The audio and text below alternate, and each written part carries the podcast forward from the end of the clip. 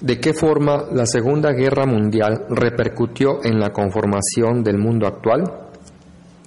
Primeramente, la Segunda Guerra Mundial dio paso a una descolonización en diferentes partes del mundo.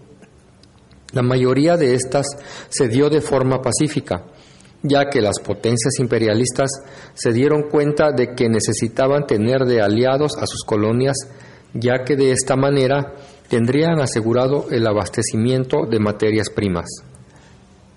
También fue detonante para la creación de organismos internacionales para restablecer las relaciones entre países y mantener la paz entre ellos.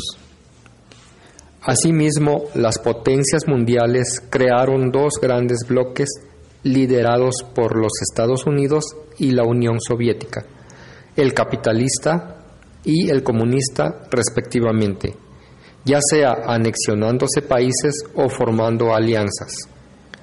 Cambió también la forma de hacer la guerra, esto debido a la modernización de la industria armamentística, creando armas cada vez más rápidas y letales, pero sobre todo con el uso de la energía nuclear para este fin.